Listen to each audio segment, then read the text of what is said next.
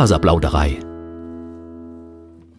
Hallo und herzlich willkommen zur Faserplauderei, dem Podcast zum Stricken, Spinnen und anderen faserlastigen Projekten. Ihr hört Episode 2, die Cyberknitter-Episode, weil ich leider statt zu werkeln und zu stricken weniger Zeit mit der Handarbeit verbracht habe als viel mehr Zeit im Internet. Ich musste ganz viel lernen, wie man Podcasts schneidet, hochlädt, die sonst irgendwie bearbeitet. Ich bin auf jeden Fall jetzt schon mal viel schlauer als vorher und hoffe auch, dass das dem Ton äh, des Podcasts zugutekommt und auch die Benutzerfreundlichkeit äh, bezüglich der Show Notes, Kapitelmarken und so weiter zunehmen wird. Ihr findet alle Infos zu diesem Podcast auf www.faserplauderei.de. Ihr findet mich auf Instagram als Faserplauderei oder auch als Happy Hepburn. Happy-Hepburn, Hepburn wie bei der Schauspielerin. Unter dem gleichen Namen findet ihr mich auch bei Reverie. Und an dieser Stelle gleich der Werbehinweis. Alles, was nun folgt, ist Werbung. Die im Podcast erwähnte Produkte sind, sofern nicht anders angegeben, alle selbst gekauft. Ja, leider war meine erste Podcast-Folge noch kein so großer Erfolg, dass ich jetzt schon mehrere große Werbeverträge hinter mir stehen habe. Darum mache ich jetzt gleich weiter, wie gewohnt kann ich schon fast sagen, mit den aktuellen Projekten. Aktuelle Projekte. I did it again. Ja, ich habe schon wieder gehäkelt. Ich habe Angst, dass das hier schon zu so einem Häkel-Podcast wird. Und zwar war ich auf eine Taufe eingeladen und wollte ein selbstgemachtes Geschenk mitbringen. Darum habe ich mich für ein selbstgemachtes Stofftier entschieden. Ich habe ein Lamm gehäkelt aus äh, festen Maschen. Körper ist ein Teil, Kopf und Beine werden separat gehäkelt. Das wird aneinander ge näht mit einer Stopfnadel und dann bekommt das Lamm noch ein Fell aus Luftmaschenketten. Ich habe gehäkelt mit Prolana Basic Cutten, die hat 125 Meter Lauflänge auf 50 Gramm und äh, habe wieder meine 3,5er Knit Pro Nadel benutzt. Die Wolle habe ich von jawolle.com. Ähm, der Laden ist allerdings bei mir in der Nähe, also ich war vor Ort, ich habe es nicht bestellt. Gefüllt habe ich das Stofftier mit Kissenfüllung. Also ich habe hier noch so ein Ikea-Kissen, was irgendwie mehr nervt, als dass es nützt. Und das habe ich einfach aufgeschnitten, habe etwas von der Füllung zerpflückt und damit die einzelnen Häkelteile gefüllt. Das ist total super, so musste ich nicht irgendwie Füllwatte neu kaufen. Das Stofftier bleibt waschbar. Ich habe ja die Kinderrassel, die ich beim letzten Mal erwähnt hatte mit dem Fuchs, mit Rohwolle gefüllt. Ich weiß nicht, wie sich das so beim Waschen verhält. Und da muss man ja auch schon so ein bisschen ökomäßig drauf sein, dass man das gut findet. Also ich finde Rohwolle natürlich super. Aber bei Empfängern, von denen ich nicht weiß, ob sie auch so ökomäßig ticken wie ich, äh, wollte ich auf Nummer sicher gehen. Und es war ja ein Upcycling-Projekt, von daher geht das schon in Ordnung. Ich habe auch nur sehr wenig von der Kissenfüllung verbraucht, sodass ich das einfach nochmal zumachen konnte und zurück in seinen Bezug stopfen. Das heißt, es steht jetzt auch kein Sack mit Füllwatte hier irgendwo in der Wohnung rum und das Kissen ist wieder an seinem Platz und ich werde mich da so nach und nach dran bedienen. Das ist eigentlich eine ganz gute Lösung für mich. Ja, das Häkeln der einzelnen Körperteile von dem Tier, das hat ganz gut geklappt. Das sind im Prinzip auch nur feste Maschen und sogar ich, Häkelhorst, habe das hinbekommen. Ich kann das also nur weiterempfehlen. Das Muster ist von Toft UK. Das ist eine britische Firma, die ganz viele tolle Häkeltiermodelle, äh, Muster herstellt und man bekommt das in Deutschland auch, ich glaube, im Top-Verlag unter Edwards Melangerie. Ich stelle euch den Link natürlich in die Show Notes. Schwieriger wurde es dann beim Zusammennähen der Körperteile. Die haben zwar alle super zusammengepasst, allerdings ging das mit dem Nähen nicht so auf, dass es so aussah wie im Muster. Also ich war spontan an den Demo-Dog aus der zweiten Staffel von Stranger Things erinnert und hatte witzigerweise, als ich das Geschenk überreichte, nochmal die gleiche Reaktion der Mutter des Kindes, die sagt, ach, das sieht doch aus wie das Vieh von Stranger Things. Naja, es ist trotzdem ein Lamm und ich habe es trotzdem verschenkt. Generell muss ich sagen, dass also das richtige Zusammensetzen mir noch nicht ganz klar ist bei solchen Häkelfiguren. Da kann ich bestimmt noch was lernen und das Aufnähen der Gesichtszüge bzw. das Aufsticken hat es auch in sich. Also bei mir schwankte das Schaf irgendwie zwischen Silberblick und Schlaganfall und konnte dann nach mehreren Anläufen so verbessert werden, dass man es auch vorzeigen kann. Äh, dazu werde ich mir sicherlich noch mal einige Tutorials angucken müssen, wenn ich das häufiger machen möchte, weil ich ja dann doch irgendwie an dieser Stelle noch einen höheren Anspruch habe an meine Arbeit. Also man macht sich die Mühe, häkelt dieses ganze Ding zusammen und dann ruiniert man das, indem das dann irgendwie guckt wie Chucky die Puppe oder so. Nochmal zu dem Muster, das kommt aus dem Toft Quarterly Magazine aus der Special Sheep Edition 2019. Das ist also ein kleines Büchlein, wo nur Häckelschafe drin sind und es ist total geil. Also es gibt da verschiedene Schafrassen, es gibt Merino-Schafe, es gibt Blackface-Schafe, alles, was man sich irgendwie so vorstellen kann. Das kostet bei toftuk.com selbst 10 Pfund. Ich habe das, glaube ich, für 13 Euro bei Steven und Penelope bei meinem letzten Amsterdam-Aufenthalt geschossen weil das mit eines der einzigen Sachen war, die man sich in dem Laden eigentlich leisten kann. Ich bin total froh, dass ich mir das Buch gekauft habe und ich habe auch schon Freunde und Bekannte, die sich jetzt Häkelschafe aus dem Buch wünschen. Also ich werde definitiv an meinen äh, Gesichtshäkel-Skills arbeiten, äh, damit die nicht so enttäuscht werden. Wenn ihr das auf Deutsch euch angucken wollt, schaut mal unter Edwards freche Tierparade im Top Verlag. Aber genug Häkelei an dieser Stelle. Ich bin nochmal back to the roots, zurück zum Stricken gegangen. Mein Lieblingsgebiet der Handarbeit, muss ich ja eigentlich sagen. Ich habe ein paar Socken angefangen zu stricken und wollte mal was anderes als meine Stino-Socken machen und habe jetzt angefangen mit den Afterthought-Socken von Laura Linnemann. Das ist eine von den Hosts von den Knit Girls. Die Knit Girls sind ein englischsprachiger Videopodcast und die sind bekannt für ihre Aktion Stash Dash, die immer wieder im Sommer läuft, jedes Jahr. Die Knitmore Girls erzählen immer viel dazu und Boston Jen vom Downseller Studio Podcast. Dabei geht es darum, dass man möglichst viel Meter an Stash verbraucht, sei es spinnenderweise oder strickenderweise. Ich stelle euch den Link dazu in die Show Notes. Wenn euch das interessiert, könnt ihr mal nachschauen. Aber um auf meine Socken zurückzukommen, Laura hat ein kostenloses Muster bei Revelry online gestellt. Darin beschreibt sie ihr Rezept für Afterthought Heels. Afterthought bedeutet so viel wie später drüber nachgedacht.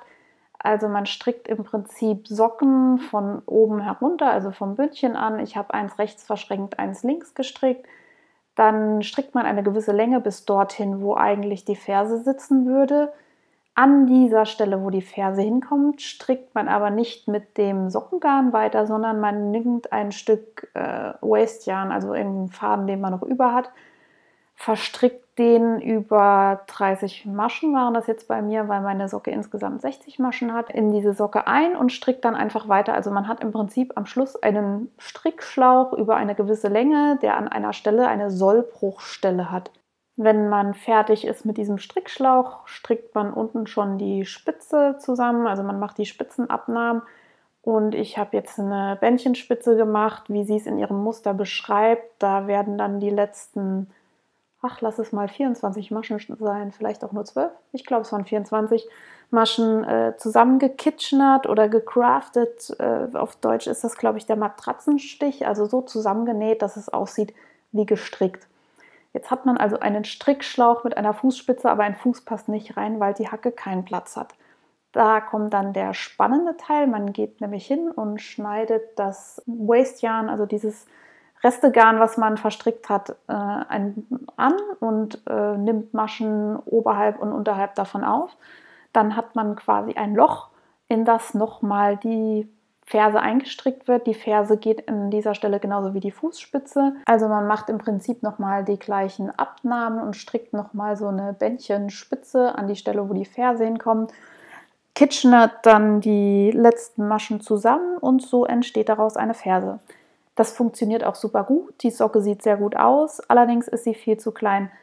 Die Anleitung ist in Inch geschrieben und ich habe mich einfach mal stumpf an die Anleitung gehalten äh, und ich habe in Kauf genommen, dass mir die Socken nachher nicht passen, weil ich noch keine Ahnung habe, wie die Längenverhältnisse von meinem Fuß sind.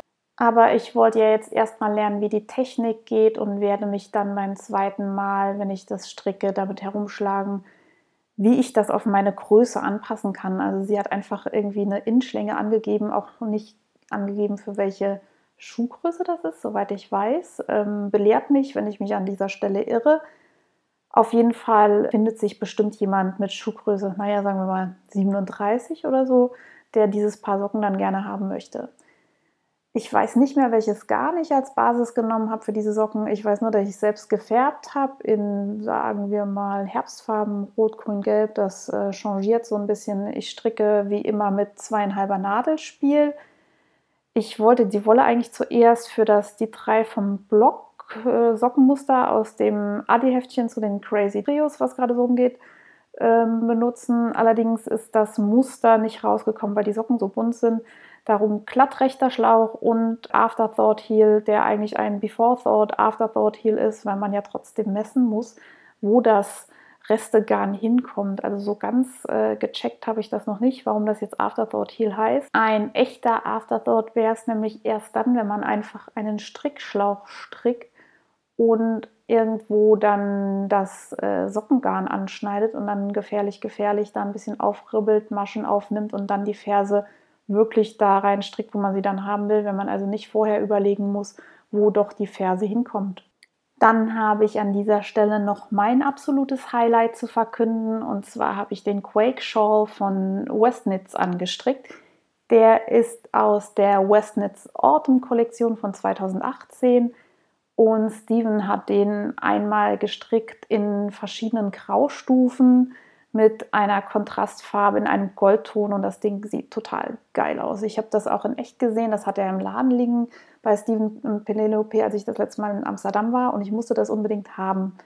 Das Original-Kit dazu ist allerdings obszön teuer und ich dachte mir, das geht auch anders und haben mir auf dem Auersmacher Wollfest verschiedene Wollstränge dafür gekauft und die so gemischt, dass es relativ nah am Original dran ist allerdings nur ein Bruchteil des Originalpreises kostet. Jetzt habe ich dazu zwei Stränge von Wollreinheit gekauft. Einer ist ein Merino Single, das andere ist eine Merino Seidenmischung.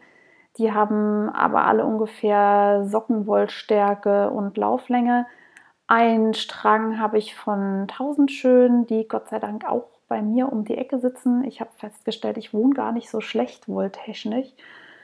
Und einen weiteren Strang habe ich auch gekauft auf dem Auersmacher Wollfest. Allerdings habe ich keine Ahnung, bei welchem Stand das war. Und das, äh, die Wolle hat auch keine Etikette. Ich kann es also nicht mehr nachvollziehen. Ich lege ja eigentlich schon Wert darauf, dass die Wolle musingfrei ist. Darum habe ich die Frau Wollreinheit angeschrieben und nachgefragt. Ich habe bisher noch keine Antwort. Ich habe ihr aber auch noch nicht viel Zeit gegeben bis zu dieser Aufnahme. Wenn ich dazu Feedback bekomme, gebe ich das gerne an euch weiter weil die färbt total tolle Sachen und ich möchte gern mehr davon benutzen, wenn ihre Garne denn aus vernünftiger Herstellung kommen. Als Kontrastfarbe habe ich von Prolana die Kit Seta genommen. Die habe ich bei Jawolle gekauft. Das ist ein Garn mit 210 Metern Lauflänge auf 25 Gramm, 70% Mohair, 30% Seide und entspricht damit ziemlich genau dem Originalgarn von Hedgehog Fibers. Da hätte man nämlich eigentlich Kitzel Glaze von Hedgehog Fibers nehmen sollen, aber das hat ungefähr die gleichen Eigenschaften wie mein Ersatzgarn von Prolana. Klar, das ist jetzt nicht handgefärbt oder irgendein Indie-Dyer, sondern ein Industriegarn, aber kostenmäßig liegen da echt Welten dazwischen. Und ich gebe sehr gerne Geld für Wolle aus, so ist es ja nicht, aber irgendwo muss man auch mal die Kirche im Dorf lassen. Und ich finde meine Zusammenstellung der Farben jetzt auch großartig. Ihr findet Bilder dazu auf Instagram und auf Ravelry. Ich stricke den Schal mit Chaogu-Nadeln in 3,5er Nadelstärke. Das ist das erste Mal, wo ich mir Chaogu-Nadeln gekauft habe. Ich finde die auch ganz gut, um nicht zu sagen sehr gut, aber sie erreichen nicht diesen hohen Standard, den meine Haie-Haie-Nadeln aufweisen, die ich mir auch auf dem Wollfest gekauft habe und mal so rumprobieren wollte wenn ich mir dann jemals nochmal Metallnadeln anschaffen sollte, in welche Richtung das gehen soll. Und im Moment sind Haie Haie mein absoluter Favorit. Vielleicht sollte ich noch sagen, dass der Quake Schal mein erstes Westnitz-Muster ist, das ich auch tatsächlich stricke. Und ich bin total begeistert. Also er strickt einfach anders als alle anderen. Und ich habe das Gefühl, ich lerne hier nochmal was komplett Neues. Ähm, ich habe mir die ganze Westnitz Autumn Kollektion gekauft, weil da viele Sachen drin sind, die mir gut gefallen. Es gibt noch den Stripe Escape Shawl und den Malt Mania Cardigan, wobei ich für den Stripe Escape schon ein Kit mir selber zusammengestellt habe, teilweise mit Hedgehog Fiber Garn, die ich mir aus Irland mitgebracht habe, als ich Hedgehog Fiber besucht hatte. Und der Mart Mania Cardigan eignet sich, glaube ich, hervorragend für entweder Resteverwertung oder, was ich noch im Hinterkopf habe, für selbstgesponnenes Garn. Das wird natürlich ein Langzeitprojekt, aber ich behalte das mal im Hinterkopf. Dann habe ich ein wenig an meinem Klaukopis weitergestrickt. Dazu habe ich euch die Geschichte im ersten Podcast erzählt. Er wächst langsam, ich habe 100 Maschen weniger drauf als beim ersten Stricken. Das Ding ist immer noch relativ groß, aber ich glaube, es äh, gibt jetzt einen Schuh. Also wenn ich das anziehe, macht es den Eindruck, als ob es ganz gut sitzen könnte. Ich bin immer noch total angetan von der Traumseite von Alte Künste. Allerdings habe ich jetzt so lange darum rumgestrickt, dass ich jetzt irgendwie auch mal an andere Projekte rangehen möchte. Das heißt, es kommt jetzt erstmal in die Timeout-Zone. Ich habe jetzt die Maschenabnahmen alle gestrickt und jetzt muss ich mir überlegen, wie ich die Brustanpassung mache und es wird jetzt auch langsam Herbst. Darum habe ich das jetzt in meinem Kopf eher als Sommerprojekt 2020 verbucht. Wenn es dazu was Neues gibt, erzähle ich es euch natürlich nochmal. Außerdem habe ich gesponnen. Ich habe mir auf dem Oppenheimer Wollfest, ich glaube, das war im Juni, zwei Kammzüge gekauft von Hofers Wollküche. Die sind wunder wunderschön. Ich habe einen Traum in Braun und Gold, müsste ich eigentlich sagen, aus Merino, Milchseide und Hänsel und einen Kammzug in einem beige-blau. Der besteht zu 50% aus Merino-Fasern und zu 50% aus Tuscherseide. Vielleicht an dieser Stelle noch ein kleiner Exkurs zum Thema Seide. Es gibt die sogenannte Tuscherseide, die kommt vom japanischen Tuscherspinner. Das ist ein Schmetterling, dessen Raupen sich vor allem von Eichenlaub ernähren. Deswegen nennt man die auch Eichenspinner. Diese Raupen spinnen sich dann irgendwann in einen Kokon ein, um sich zu verpuppen. Und das Besondere bei der Tuscherseide ist, dass, der, dass die Raupe sich wirklich verpuppen darf und auch als Schmetterling schlüpfen darf. Das heißt, die fressen sich dann, wenn sie fertig sind mit ihrer Metamorphose, ein kleines Loch in ihren Kokon und schlüpfen nach draußen. Allerdings beschädigt der Falter beim Hinausknuspern aus seinem Konkon den Seidenfaden, was dazu führt, dass man den nicht einfach abwickeln kann, sondern die Seide muss nochmal verarbeitet werden und das wird im Kammzugverfahren gemacht. Also man kämmt diese Konkons sozusagen aus. Das führt dazu, dass Tuscherseide etwas unregelmäßig oft ist und außerdem ist Tuscherseide nie rein weiß. Ich glaube, das liegt an einer Gerbsäure, die die Raupe in den Seidenfaden einbringt. Das müsste ja dann eigentlich schon beim Verspinnen passieren, wenn sie sich zum Kokon eintüdelt. Ähm, wer da was Genaues weiß, kann mir vielleicht nochmal Feedback geben. Im Gegensatz zur Tuscherseide haben wir bei Handarbeiten auch oft die Maulbeerseide. Die kommt vom Maulbeerspinner, ist meistens rein weiß und hat eine Fadenlänge bis zu 900 Meter und die geht auch nicht kaputt, weil der arme Maulbeerspinner, bevor er aus seinem Kokon schlüpfen kann, abgetötet wird. Entweder durch Wasserdampf oder durch Abkochen. Das macht man deshalb, dass er kein Loch in den Faden frisst, dass man also den Kokon komplett aufwickeln kann. Das führt dazu, dass man ganz tolle, glänzende, ebenmäßige Seidenfasern erhält. Diese Methode gibt es, glaube ich, schon seit fast 3000 Jahren vor Christus, wo die Seidenproduktion in China angefangen hat. Ich finde das ja immer ganz spannend zu wissen. Also Tuscherseide kann man ohne schlechtes Gewissen verwenden. Bei der Maulbeerseide muss man sich immer im Klaren darüber sein, dass da die Raupen tatsächlich ihr Leben für lassen.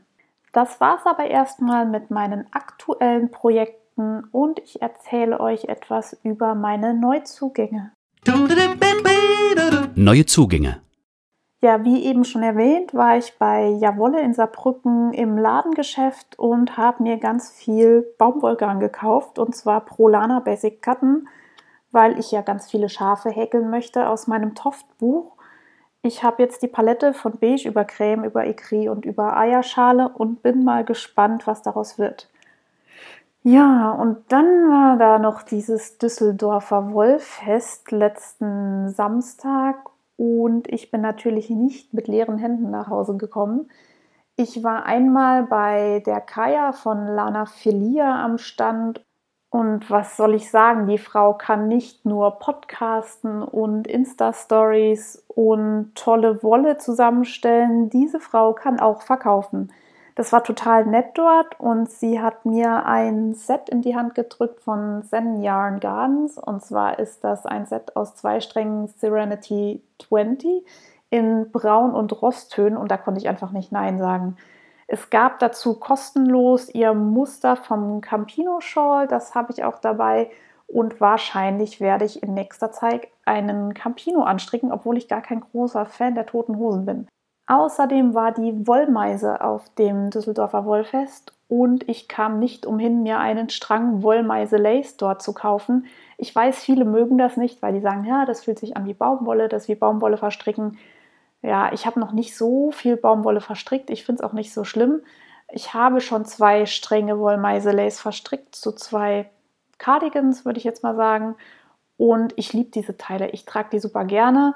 Und ich werde großen Spaß haben, auch diesen Lace-Strang zu verstricken. Das ist ein bläulicher lila Ton, würde ich jetzt mal sagen.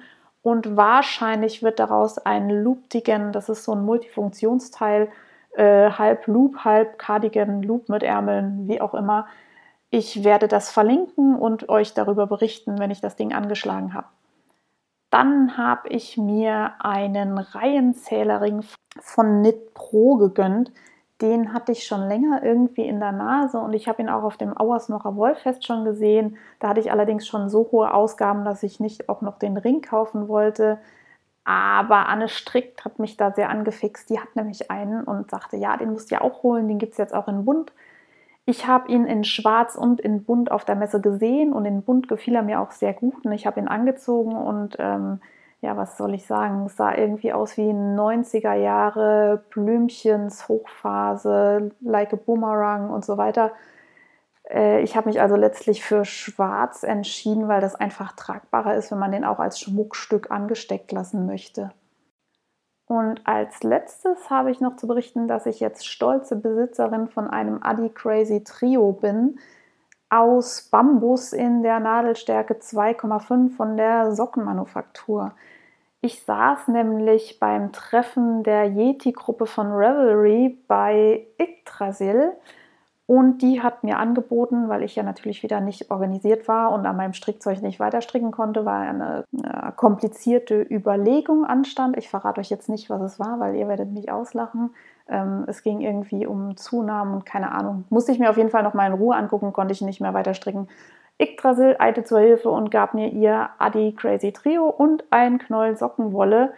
Strickte mir auch noch Toe-Up-Socken an, weil das kann ich natürlich auch nicht aus dem Kopf und ich durfte damit stricken. Und ich war hellauf begeistert. Ich dachte, Torb und ich, wir werden niemals Freunde. Torb ist ein Arschloch, das ist so eine Fudelei, das auf dem Nadelspiel irgendwie anzuschlagen und das ist alles eng und man bricht sich die Finger dabei.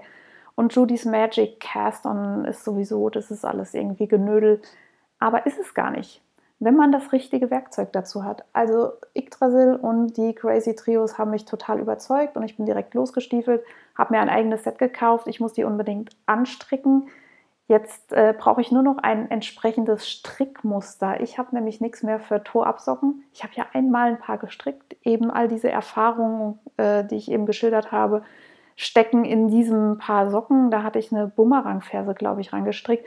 Die fand ich aber nicht so geil.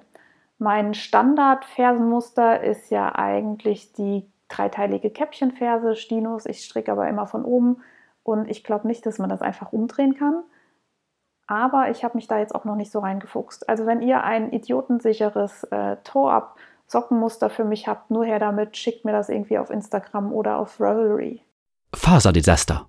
Ja, so viele Desaster habe ich gar nicht zu berichten. Es gibt nichts Gravierendes. Das liegt aber bestimmt daran, dass ich auch nicht viel gemacht habe. Wie Mutti immer sagt, nur wer arbeitet, macht Fehler. Ich habe offensichtlich nicht genug gearbeitet außer an meinem glaub Kopis, den ich ja jetzt erstmal in die Ecke gelegt habe, weil ich keinen Bock hatte, mir jetzt um diese Brustanpassung und Abnahmen äh, zu viele Gedanken zu machen, zumal ich hatte den mit auf dem Düsseldorfer Wollfest. Ich weiß, das ist schon selten dämlich, sowas mitzunehmen, aber ich dachte, ich hätte noch irgendwie mehr Runden einfach geradeaus, bis ich an die Abnahmestelle komme.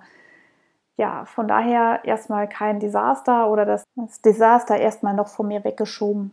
Faserfrage. Ja, letzte Woche habe ich euch gefragt, welche Wollwickler ihr denn benutzt und ob ihr Empfehlungen habt. Ich habe da schon ein bisschen Feedback bekommen. Manisdotter hat mir auf Ravelry geschrieben, dass sie auch den weiß-blauen Royal Japan hat, das Plastikteil, das ich auch habe, dass es ihr seit zwölf Jahren gute Dienste leistet und dass sie eigentlich keinen anderen braucht. Das finde ich total klasse und ich hoffe, dass meiner auch so lange hält und so ganz dringend brauche ich jetzt auch noch keinen. Mich irritieren allerdings ein ganz kleines bisschen die Knackgeräusche, die er in der letzten Zeit so von sich gibt. Was er auch gerne darf. Also die Geräusche stören mich ja gar nicht so arg. Ich habe nur Angst, dass er irgendwann kaputt geht. Und wenn das tatsächlich doch mal der Fall sein sollte, möchte ich gerne gerüstet sein und schon mal wissen, was gibt es so an Wollwicklern. Ich habe einige Empfehlungen bekommen für recht solide und massiv wirkende Wickler und zwar einmal von Xompel auf Revelry. Die hat einen Wollwickler von Ülle aus Estland.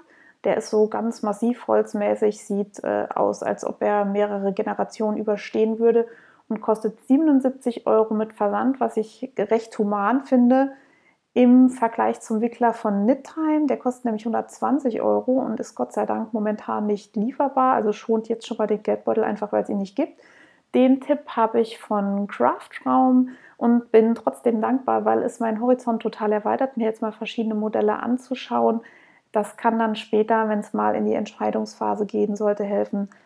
Was mein Wollwickler noch an Defizit hat, das ist die Wollmenge, die er fassen kann. Also so ein normales 100 Gramm Sockenwollsträngelchen, da, das passt da schon rauf.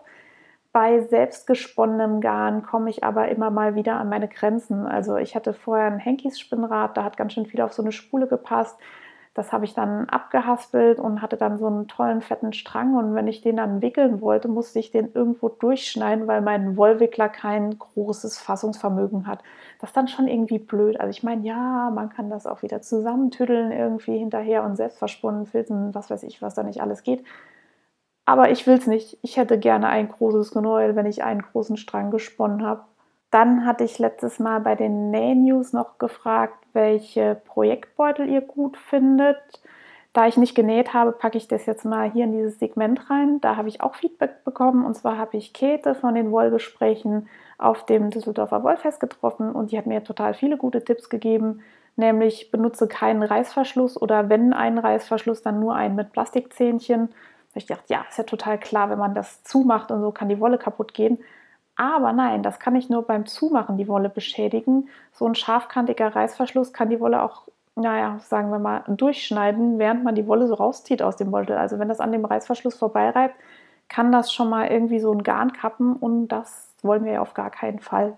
Dann sagte sie, ein Projektbeutel mit einem Henkel ist total sinnvoll, weil man sich das dann mal so um den Arm hängen kann und irgendwie auch mal damit rumlaufen. Finde ich total clever, habe ich auch nicht drüber nachgedacht.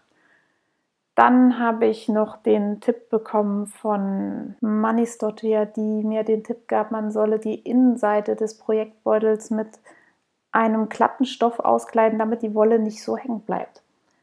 Das sind total viele gute Ideen die ich jetzt erstmal merken, notieren, durchdenken und sacken lassen muss und dann hoffentlich irgendwelche Projekte daraus entstehen, an denen ich euch dann wieder teilhaben lassen werde. Lasst mir gerne weiter euer Feedback zum Thema Projektbeutel und auch zum Thema Wollwickler zukommen über Instagram, über Revelry oder über die Website. Ich werde an dieser Stelle jetzt keine neue Faserfrage stellen. Ich habe eine ganze Liste mit Fragen weil ich sonst der ganzen Geschichte nicht mehr Herr werde und äh, ich möchte ja auch diesen ganzen Links und so nachgehen, die ihr mir schickt. Darum an dieser Stelle schon mal Dankeschön und ich mache weiter mit. Im Fokus. Im Fokus sind heute Spinnräder, denn ich würde euch gerne was über mein Spinnrad erzählen, weil ich bin total verliebt in mein Spinnrad und generell finde ich es ein ganz interessantes Thema. Grundsätzlich hat irgendwie jedes Spinnrad ein großes Schwungrad, das durch ein Fußpedal oder auch zwei in Bewegung gesetzt wird. Das läuft dann über verschiedene Wirtel hoch zur Spule, auf der nachher ein Faden aufgewickelt wird. Um die Spule herum rotiert ein Spinnflügel und durch zwei unterschiedliche Geschwindigkeiten vom Spinnflügel und von der Spule verdreht sich quasi die Faser so, dass sie aufgewickelt werden kann und dann zum Garn wird. Das kann man jetzt rein über den auditiven Kanal schlecht darstellen. Am besten schaut ihr euch mal Videos an. Bei YouTube, bei Shanti Banu findet ihr ganz viel. Aber das Grundprinzip ist einfach, ich nehme Fasern, verdrehe die miteinander, die haken sich zusammen und es entsteht ein Faden und durch unterschiedliche Geschwindigkeiten von Spule und Flügel werden diese auf die Spule aufgewickelt. Es gibt bei Spinnrädern Ziegen und Böcke. Das hat eigentlich nur was mit der Bauweise zu tun. Eine Ziege hat den Spinnkopf neben dem Schwungrad, also ein bekanntes äh, Ziegenspinnrad wäre das Ashford Traditional, das haben ganz viele Leute. Ein Bock hat den Spinnkopf über dem Schwungrad. Mein Spinnrad ist von Tom Walter und es ist ein Böckchen. Dann gibt es Spinnräder mit einfachem Doppeltritt. Ich habe jetzt hier einen Doppeltritt und es gibt drei Möglichkeiten, damit die Spule und der Flügel sich unterschiedlich schnell drehen. Nämlich es gibt zum einen spulengebremste Spinnräder, sprich die Spule wird durch zum Beispiel einen Faden mit Federregelungen gebremst. Das heißt dann auch Scotch Tension, also äh, schottische Spannung und es gibt Spinnräder, bei denen der Spinnflügel gebremst wird. Das ist eine Irish Tension. Dabei wird der Flügel durch so ein Lederriemchen, was irgendwo über den Flügel läuft, ja, ausgebremst, was ihn dann langsamer macht. Dann gibt es noch zweifädige Spinnräder, bei denen wird nichts gebremst. Da entsteht die unterschiedliche Drehgeschwindigkeit einfach dadurch, dass der Antriebsriemen zweimal über Flügel und Spule und das Schwungrad läuft und dann unterschiedliche große Wirtel antreibt. Das muss man sich im Einzelnen auch nochmal angucken. Auf jeden Fall Grundprinzip, eins dreht schneller als das andere. Ja, ich habe das Nicky von Tom Walter. Das ist äh, sozusagen der Porsche unter den Spinnrädern oder besser gesagt der Tesla ist es nämlich total leise. Das kann zweifädig gesponnen werden oder auch mit Spulenbremse. Und alle Teile vom Niki sind kugelgelagert. Das ist total fancy und es tritt sich total toll und es macht überhaupt keinen Krach. Und es ist wunderschön. Es macht einen sehr schlanken Fuß. Ich kann das nur empfehlen. Gigi von den Knit Girls würde sagen, it makes my heart sing. Ja, ich hatte vorher noch ein Henkies Spinnrad. Das ist, glaube ich, auch ein, Deutsch, ja, ein deutsches Spinnrad. Das habe ich äh, wieder an meine Mutter zurückgegeben, von der ich es bekommen hatte, als ich dann das Tom Walter bekommen habe. Das ist äh, sehr traditionell gehalten, ganz tolle Drechselarbeiten, das mochte ich auch sehr gerne. Aber ich versuche zu vermeiden, dass sich hier eine Herde von Spinnrädern ansammelt, wie das bei vielen Spinnerinnen so der Fall ist, weil ich wohne zur Miete und Wohnraum ist teuer und so. Deshalb jetzt im Moment total äh, angefixt von diesem Tom Walter Rad. Mein erstes Spinnrad war ein Louis S10 von ja, Louis, wie schon der Name sagt. Das hatte ich gebraucht gekauft und dann später auch wieder verkauft. Das ist ein total gutes Anfängerspinnrad und auf dem Düsseldorfer Wollfest hat jemand gesagt, das sei der Trecker unter den Spinnrädern. Also das ist ziemlich robust und man macht damit auch eher robuste Garne und man spinnt damit auch nicht so schnell.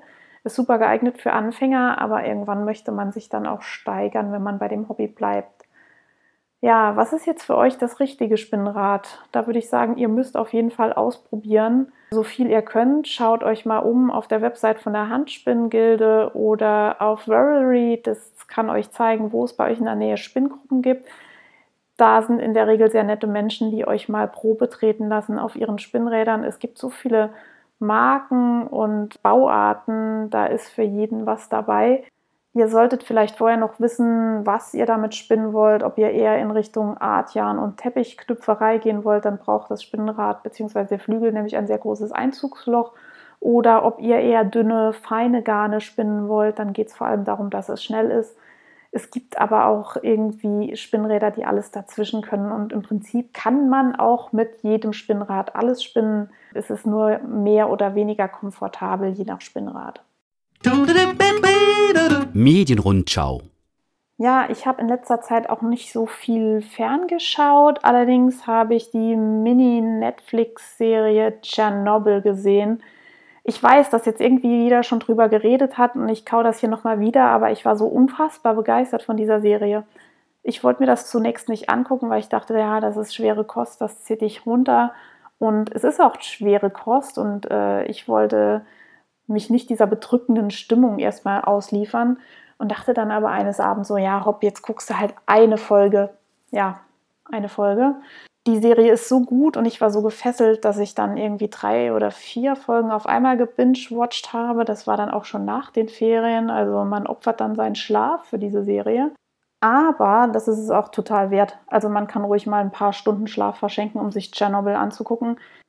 Hauptdarsteller der Serie ist Jared Harris, der spielt Valery Legasov, einen Atomphysiker, der nach der Katastrophe von Tschernobyl dafür gesorgt hat, dass nicht noch Schlimmeres auf die Menschheit zugekommen ist. Er spielt es total großartig und die Serie gibt total gut wieder, unter welchem Druck die Leute damals standen, der Parteilinie zu folgen und trotzdem das Unglück zu verhindern. Also schaut es euch an, es ist fantastisch und fesselnd und man kann eigentlich gar nicht mehr damit aufhören. Jared Harris kennen einige wahrscheinlich auch als King George aus The King's Speech. Ich muss gestehen, ich habe das noch nicht gesehen, aber es steht auf meiner To-Watch-Liste.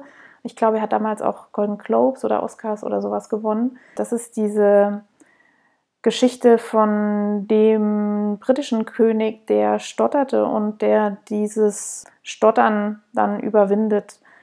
Werde ich mir auch noch anschauen. Außerdem hat er bei The Terror mitgespielt. Das ist die Serie, die die Geschichte erzählt von der Suche nach der Nordwestpassage vom Atlantik zum Pazifik in Nordamerika. Da gab es ja dieses Schiff The Terror, was dann über Jahre im Eis feststeckte auch diese Serie kann ich empfehlen. Das ist ähm, faktenbasiert und dann aber mit ein bisschen Mystery und so, äh, ja, wie sagt man, aufgehübscht. Meines Erachtens auch sehenswert, aber nehmt euch erst die Zeit. Wer es noch nicht gesehen habt, schaut euch Tschernobyl an. Partybus, alles zum Mitmachen. Jetzt muss ich noch mal eben hier in meinen Kalender schauen. Im September findet noch einiges statt in der Faserwelt. Ich glaube, das größte Event wird sein das bunte Schaf am 15. September. Das ist in Langfeld in einer Gärtnerei, die heißt, glaube ich, das Treibhaus. Ich war selber noch nie auf der Veranstaltung, habe jetzt aber total viel Gutes gehört und überlege tatsächlich dahin zu fahren, wenn das irgendwie zusammenpasst mit meinen anderen Terminen. Ich meine, man soll ja auch noch arbeiten zum Geld verdienen und so. Am Tag vorher macht Alte Künste ein Sommerfest in ihrem Hof, ich glaube im Zusammenspiel mit Frau Wölfchen, was auch noch ein sehr attraktives Faser-Event wäre. Dann findet Anfang November das Jahrencamp in Frankfurt statt. Da werde ich auf jeden Fall sein. Wenn ich ganz sicher weitere Termine habe, die ich wahrnehmen werde, werde ich euch das auch nochmal mitteilen. Und ich freue mich, wenn ihr euch mit mir in Verbindung setzt, zum Beispiel über Revelry, sodass man sich da auch irgendwo mal treffen und schnacken kann. Delicieux. Dann komme ich zu meinem letzten Segment und erzähle euch mein aktuelles, naja, das ist schon lange aktuell, aber immer noch Lieblingsrezept, nämlich der mediterrane Kürbis. Den habe ich auch eben gerade schon wieder gekocht. Das geht ganz fix. Ihr braucht einen Hokkaido-Kürbis, den hüllt ihr aus und wirbelt den. Für alle, die noch nie Hokkaido-Kürbis gemacht haben, man muss den nicht schälen. Ich wusste das vor ein paar Jahren nicht und habe das Ding geschält. Man kann das mitessen. Also ihr würfelt den, ähm, packt alles in eine Auflaufform, die in euren Backofen passt. Dazu kommen entsteinte grüne Oliven, die ihr in kleine Stücke schneidet. Äh, Paprika, Zucchini, Gemüse nach Wahl, was ihr so da habt. Lauchzwiebeln finde ich immer super oder irgendwie Lauch ohne Zwiebel, also Porree. Dann kommt darüber gehackte Tomaten aus der Dose oder nehmt passierte Tomaten aus der Flasche, wenn ihr nicht so viel äh, Müll machen wollt. Das ist, glaube ich, der umweltfreundlichere Tipp. Oder wisst ihr eigentlich, ob es irgendwo gehackte Tomaten in einem Nicht-Dosengefäß gibt, wenn man sie nicht selber macht? Auf jeden Fall nehmt ihr diese gehackten Tomaten, wirft sie zu eurem Gemüse dazu, das ihr irgendwie gewürfelt in diese Auflaufform gemischt habt und würzt das Ganze mit Salz, Oregano, Thymian, Rosmarin, was ihr so zu Hause habt. Ich finde italienische Kräuter eigentlich ganz geil dazu. Und dann kommt das Beste, ihr packt darauf Feta. Ich packe zwei Packungen Feta, die brösel ich so über diese ganze Auflaufform rüber. Dann kommt das in den Backofen, irgendwie Ober-Unterhitte, 200 Grad. Wisst ihr ja selber, wie euer Ofen funktioniert. Ihr überbackt das und das ist himmlisch. Das ist total geil. Ich glaube, das Grundrezept war irgendwann mal auf Chefkoch. Ich habe das ein bisschen abgewandelt. Ich kann noch mal suchen, ob ich das Grundrezept finde und werde euch das dann auch in den Show Notes verlinken. An dieser Stelle sage ich dann auch gleich noch mal, wo ihr mich findet, wenn ihr mich sucht. Und zwar auf Revelry, Instagram und Facebook auch findet ihr mich als Happy Hepburn. Bei Instagram werden die zwei Worte Happy und Hepburn mit Unterstrich getrennt. Bei Facebook weiß ich es ehrlich gesagt nicht. Da bin ich aber auch nicht so oft zugange. Also da werdet ihr nicht so schnell Feedback kriegen. Wenn ihr was Dringendes von mir wollt, schreibt mir am besten auf Revelry oder auf Faserplauderei, genau, auf meiner Webseite. Die hat auch eine E-Mail-Adresse, die da lautet info at faserplauderei.de. Genau, da könnt ihr mich direkt anschreiben, da bekommt ihr direkt Antwort von mir. In diesem Sinne, frohes Stricken bis zur nächsten Folge. Ich freue mich auf euch und euer Feedback. Und ich bin ja jetzt auch bei iTunes zu finden und bei Spotify. Also wenn ihr wollt, könnt ihr mir da sogar Bewertungen dalassen. Ich freue mich auf euch. Bis zum nächsten Mal.